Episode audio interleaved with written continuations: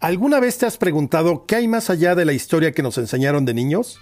Junto con History Channel, en Hoy en la Historia, te proponemos hacer un viaje en el tiempo para conocer todos los eventos y personajes que construyeron nuestro presente. Soy Alejandro Rosas, llevo más de 30 años divulgando la historia de México y del mundo para poder aprender de ella y construir nuestro futuro. Acompáñanos en este viaje porque jamás la historia se atrevió a tanto. Cantaba José Alfredo Jiménez, la vida es la ruleta donde apostamos todos. Y es un hecho, cambia la suerte y cambia todo. Si no, escuchen esta historia.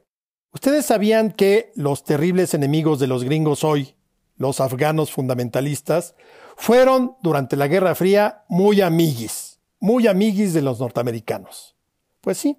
En 1978, la Unión Soviética invadió Afganistán para apoyar al gobierno marxista que enfrentaba una insurrección de fundamentalistas islámicos.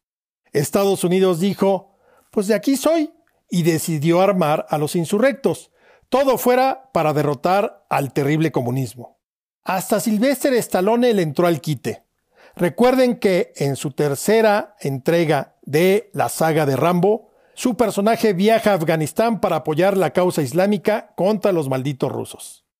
Como siempre, las superpotencias se enfrascaron en una guerra sin sentido. En 1980, Estados Unidos y sus aliados boicotearon los Juegos Olímpicos de Moscú. Cuatro años después, en 1984, la Unión Soviética y sus aliados hicieron lo propio. Boicotearon los Juegos Olímpicos de Los Ángeles. Finalmente, luego de una guerra de 13 años, el 15 de noviembre de 1991, un día como hoy, la Unión Soviética y Afganistán firmaron la paz.